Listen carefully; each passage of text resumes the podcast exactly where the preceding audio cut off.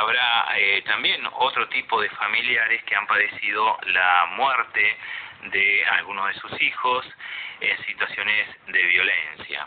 Lucio, ¿cómo estás? Gracias por atendernos. Buen día. Buen día, Adrián, a vos y a tu audiencia. Los saludo acá desde la capital federal.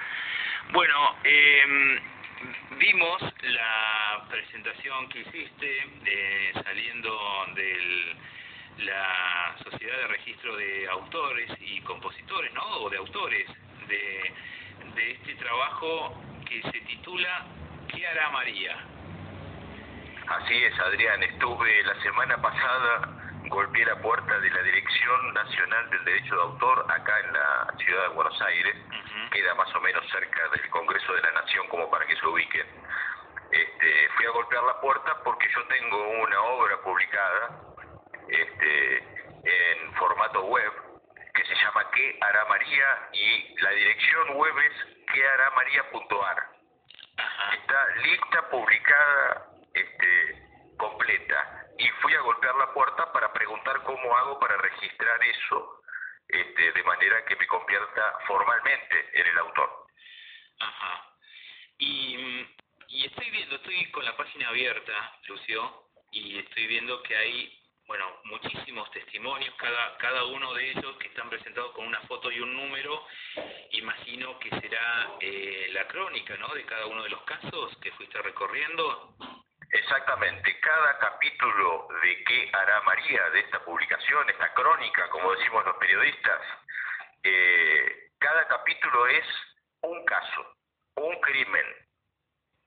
Y un crimen, como vos sabés, este, abre un abanico infinito de informaciones, testimonios, datos, historias.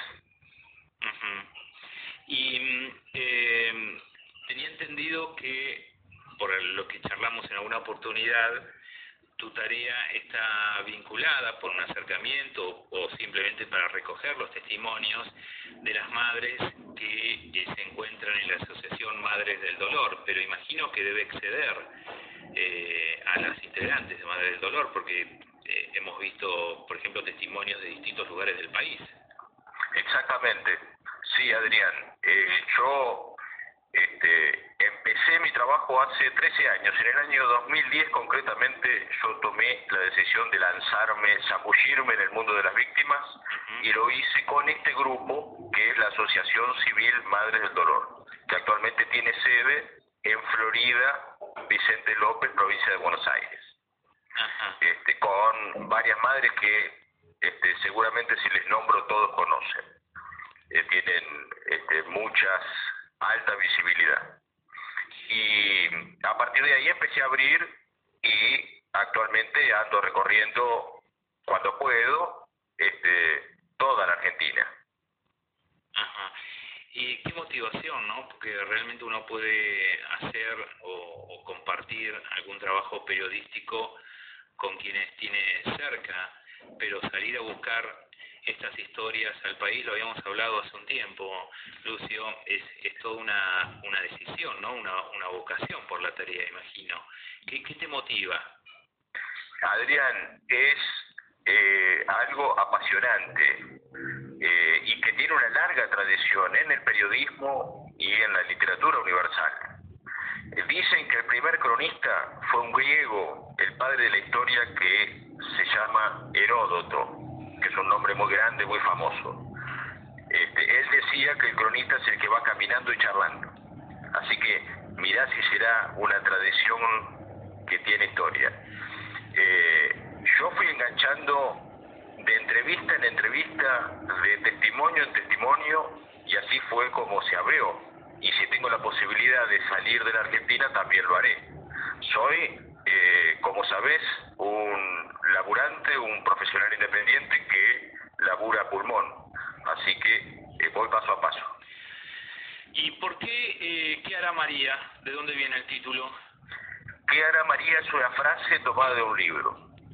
El libro es el poema La cautiva de Esteban Echeverría, publicado en 1837 y considerado el libro fundacional de la literatura argentina. María, esta protagonista del poema, es una mujer que es tomada cautiva por los indios y que pierde al hijo y al esposo en esa refriega. Mira vos. Y el poema dice, ¿qué hará María? En la tierra ya no se arraiga su vida. ¿Dónde irá? Su pecho encierra tan honda y vivaz herida, tanta congoja y pasión, y sigue, bla, bla, bla. Ajá. Y Lucio, eh, para compartir con la audiencia, porque como te decía, estoy haciendo un recorrido de la, de la página, bueno, tiene una portada que indica el título y después una solapa que señala episodios y como decíamos antes, numerados que van del 0 al 20, ¿puede ser? Exactamente. Que serían 20 crónicas, 20 historias distintas de madres o familiares que han perdido a, a sus seres queridos o a sus hijos en forma violenta. Exactamente. Hay un capítulo cero que es una introducción, que arranca con las madres griegas.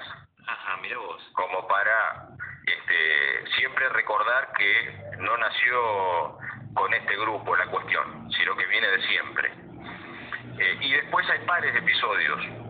Eh, el uno, por ejemplo, cuenta un crimen, el dos cuenta cómo el familiar de, vinculado a ese crimen se convirtió en un luchador. El 2 y el 3, el 4 y el 5 y demás. Estoy viendo el 6, arranca indicando la expresión gatillo fácil y bueno, viene toda una explicación. Eh, y ahí vemos, eh, bueno, en la presentación, la foto de Nora Cortiñas, ¿puede ser? Está Norita Cortiñas, exactamente, de las Madres de Plaza de Mayo, eh, una prócer de la Argentina, eh, junto con Elsa Gómez, que es mamá de uno de los este, afectados por estos crímenes. De gatillo fácil. Exacto, y lo que decís de la expresión gatillo fácil, por ejemplo, es un dato fundamental. Explicar el concepto de gatillo fácil y su historia. Ajá, y está muy bueno porque también acá explicas la expresión maldita policía. Otra palabra que es importante también desarrollar. Y ahí aparecen eh, personas que conoces vos, que sé que sos amigo. Bueno, sí, de maldita... la historia de la revista Noticias y todo eso. Maldita, claro, con el asesinato de José Luis Cabeza. Bueno, y mm, esto ya está para cualquiera que quiera ingresar al sitio, lo puede hacer. Eh, ¿Y cuándo viene el formato papel? Eso me preguntan siempre. Yo lo primero que quería lograr, Adrián, era que esto estuviera al alcance del público. Paso número uno. Eh, el paso número dos ahora es lo formal. Por eso fui la semana pasada y eh, conté, te compartí, fui a golpearle la puerta a la Dirección Nacional de Derecho de Autor. Yo ya tengo esto publicado. El público ya lo puede leer. Este, ¿Qué me falta eh, formalmente? Y ahí me dijeron, una página web no es considerada legalmente un libro. Hasta ahora, capaz que en el futuro eso cambie. Te que insertes un PDF que sea un solo documento con todo el contenido y ahí eh, vos formalmente te vas a convertir en el autor. Mira vos.